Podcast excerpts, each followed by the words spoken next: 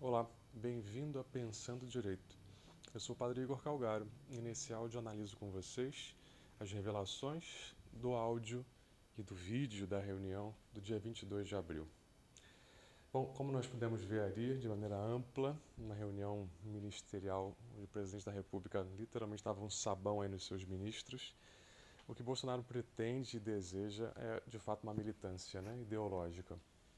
Obviamente, a proposta do governo ela vem na contramão do que a cultura do Brasil estava acostumada. Obviamente, foi nisso que a gente votou, um governo conservador e não progressista. Mas ali se trata de quase uma idolatria, né? uma seita onde os integrantes dela têm que defender o presidente a qualquer custo. Ali não se via um planejamento concreto né, envolvendo as áreas todas e os três poderes também, as esferas né, do poder para enfrentar a pandemia, que a gente via era um presidente reclamando que não tinha acesso à informação, que ele sabe que não pode ter, informação sigilosa, classificada. Ali era um presidente literalmente mandando recado para o seu ex-ministro Sérgio Moro e para vários outros, que ele não considera alinhados o suficiente com ele. É a mesma fala do Carlos Bolsonaro muitas vezes, que é até o motivo, né, que segundo eles é, respaldaria qualquer tipo de demissão e ali a gente vê ele dizendo literalmente que vai interferir nos ministérios e que quer acesso à informação que ele não pode ter, obviamente, pelo contexto todo do que já foi revelado nas, né, no depoimento do Moro e nos outros depoimentos, a gente entende perfeitamente que o vídeo da reunião confirma tudo aquilo que o ex-ministro diz. Não querendo colocar Moro aqui num patamar de santinho e tal, enfim, também é, se colocada uma lente sobre a vida dele, poderão aparecer muitas coisas, mas entendo a proposta da explicação que ele quis dar como de fato uma satisfação. Né? Depois de tanto tempo de fritura, depois de tanto tempo de desmoralização do seu trabalho, já não era possível mais compactuar com as medidas, as ideias e as iniciativas do presidente. Em determinado momento ele precisa justificar por que, que sai que era um dos grandes pilares desse governo, como é que poderia sair sem uma justificativa plausível? E de fato queimar a sua biografia. Né? Então fica clara a iniciativa de interferência, algo que já vinha de um ano atrás, lá desde a época né, da transferência do COAF e da interferência na Receita Federal.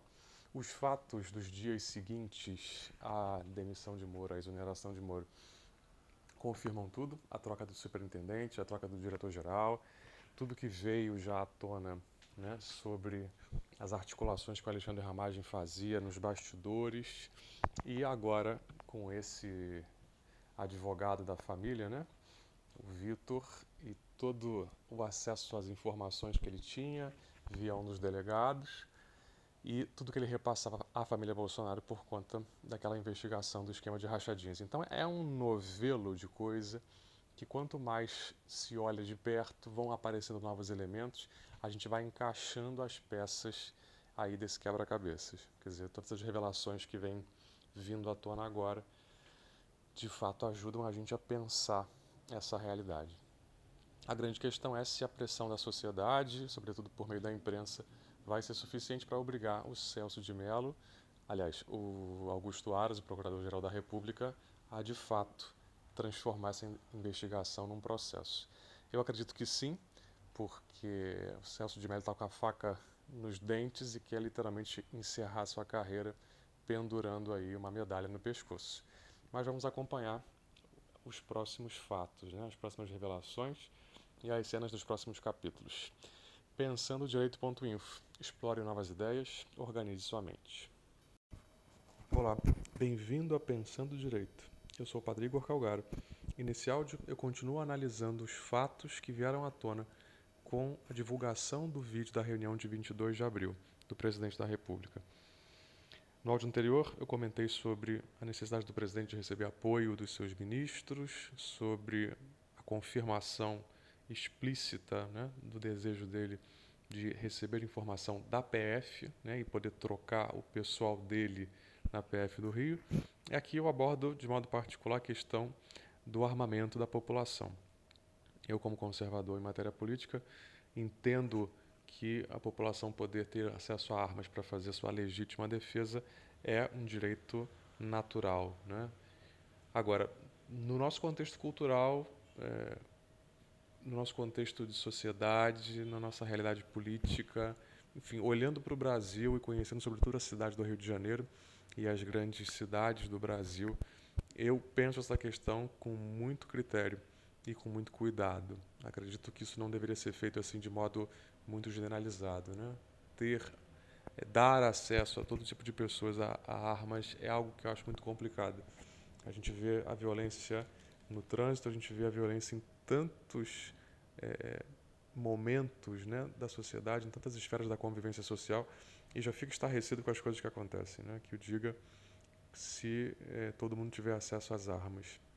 Claro, a gente pensa de maneira democrática, mas ao mesmo tempo não pode negar que nem todo mundo tem condições de poder utilizar esse tipo de instrumento de legítima defesa da forma mais ética possível. Então, por um lado, se você pensa em armar a população para defendê-la de um possível governo totalitário que venha em seguida, que eu acredito que sim viesse daqui a uns 20 anos, caso o PT ou algum outro espectro mais radical da esquerda estivesse no comando, você tem que saber medir muito bem se o prejuízo causado, né, os danos causados a curto e médio prazo, realmente seriam é, justificáveis e, e, e menores do que esse benefício que se pretende alcançar a longo prazo. Eu acho que existem maneiras é, é, jurídicas, maneiras políticas, vários mecanismos dentro da sociedade democrática para se impedir, né, ou para pelo menos se retardar ao máximo que um governo totalitário assuma o poder. Que não seja ter que partir para esse tipo de iniciativa. Uma população deseducada, uma população que mal sabe se relacionar com educação, se tem acesso às armas, o número de mortes de inocentes seria algo absurdo. Né? Então, eu realmente não acredito que isso também po poderia diminuir o tráfico de armas, assim como eu não acredito que a liberação das drogas venha diminuir o tráfico. Então, são questões que merecem matizes. Né? Como conservador, entendo a proposta, mas, ao mesmo tempo, acho que não é uma questão prioritária no Brasil. Tem muitas outras questões muito mais urgentes, muito mais graves, importantes, que merecem uma atenção das esferas do Poder Executivo, enfim, de todo a, o aparato do Estado, antes do que a liberação de arma. De fato, para mim, isso não é prioridade. Pensando direito.info, explore novas ideias, organize sua mente.